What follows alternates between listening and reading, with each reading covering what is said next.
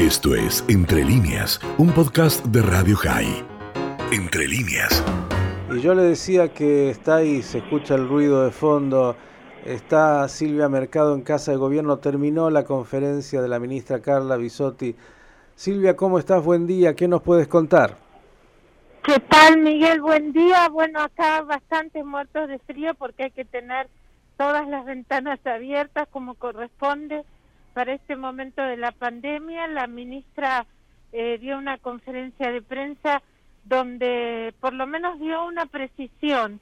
Creo que cuando obtuvo esta precisión de parte del mecanismo COVAX de la OMS es que tomó el gobierno la decisión de dar esta conferencia de prensa porque es el único anuncio que tiene para dar, el único anuncio que puede dar en realidad que es la llegada el 16 de mayo de 860 mil vacunas de AstraZeneca dentro del mecanismo COVAX. eh, es una muy buena noticia, eh, es poco.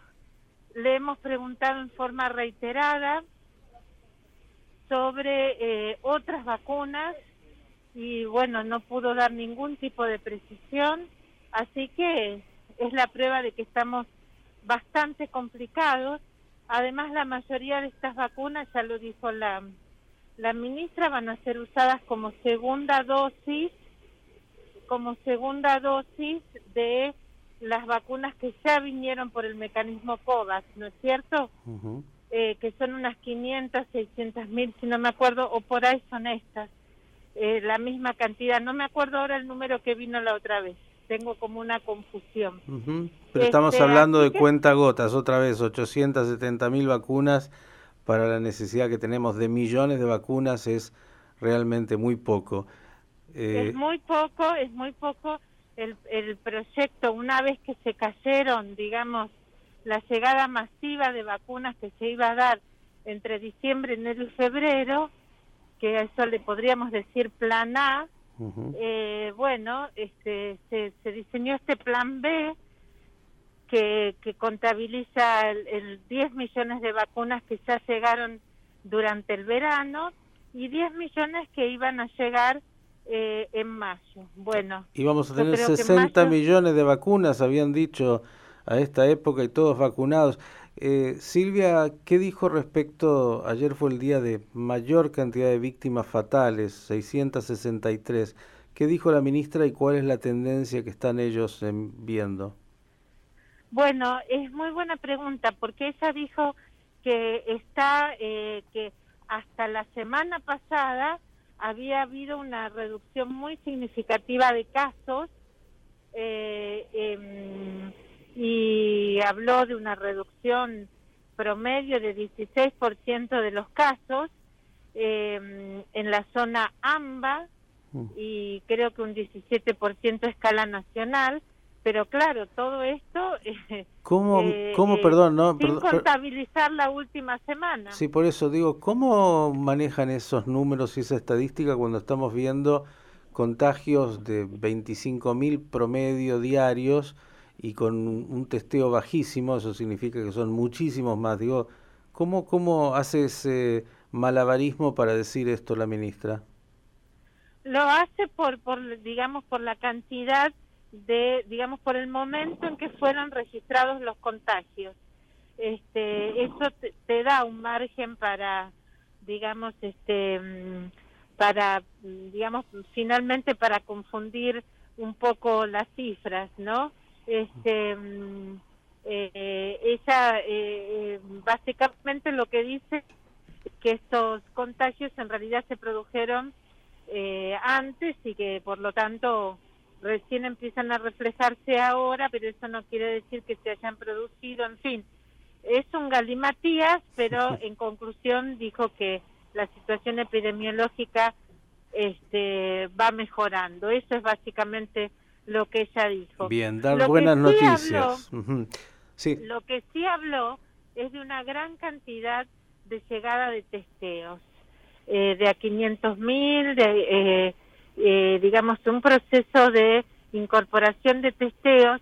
Yo no sé si alcancé a decírtelo a vos, pero em, yo creo que la estrategia de no testear, que había sido una estrategia eh, de la gestión de Ginés González García, eh, ya se ve a la vista que, digamos, ya se empieza a chequear que em, eh, que ha cambiado, digamos. Ahora eh, eh están haciendo una, una estrategia de testeo tarde, un año tarde, es suicida, pero la están haciendo. Es suicida no testear. Los países eh, están testeando de a millones y millones de personas diarias eh, para justamente que aquellos que lleguen a estar contagiados puedan rápidamente aislarse y no continuar contagiando. Eh, es clave. Digo, que lo hagan ahora no solo es tardío, sino un poco más.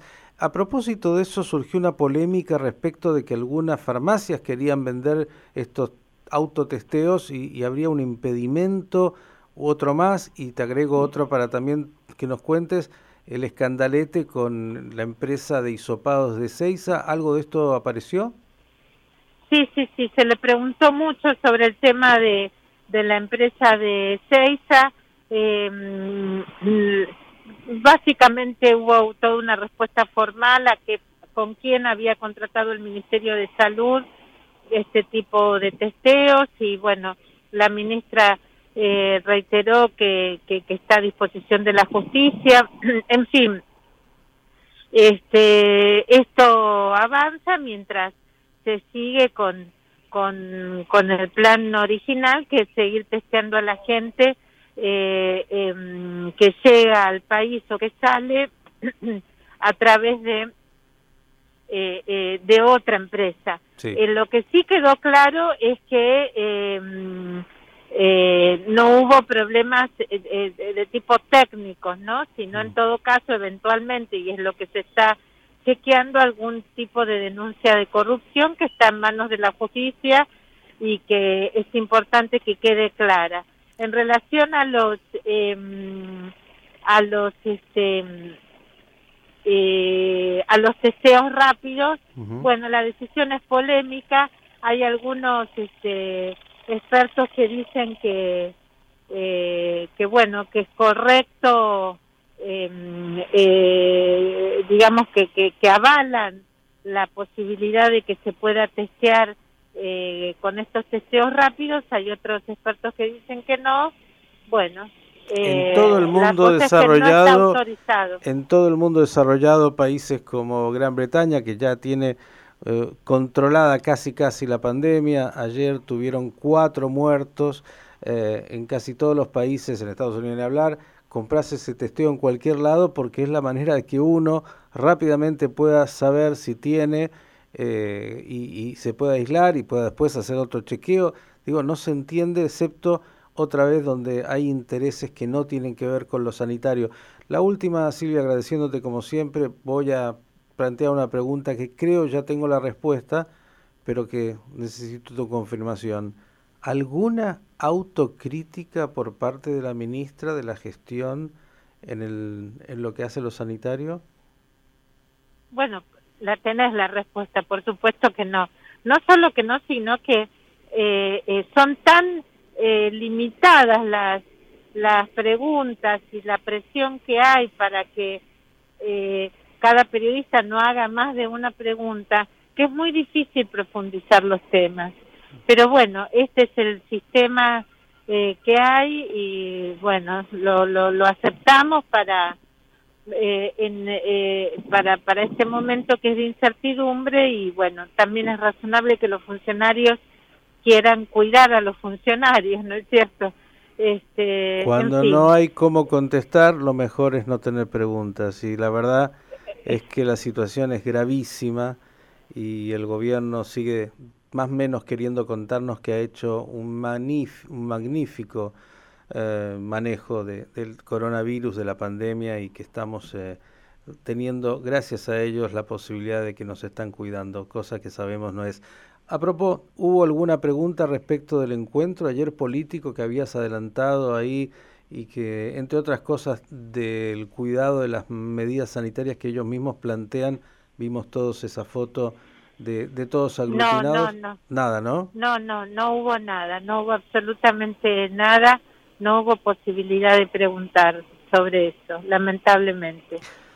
Querida Silvia, cuídese del frío eh, y cuídese de todo. Acá me vine al solcito para para poder sobrellevar este momento. Gracias como siempre por esta crónica y, y, que tengamos buenas noticias, Silvia. Un beso grande. Un gran cariño. Chau, chau, chau. Esto fue Entre líneas, un podcast de Radio High. Puedes seguir escuchando y compartiendo nuestro contenido en Spotify, nuestro portal radiohigh.com y nuestras redes sociales. Hasta la próxima.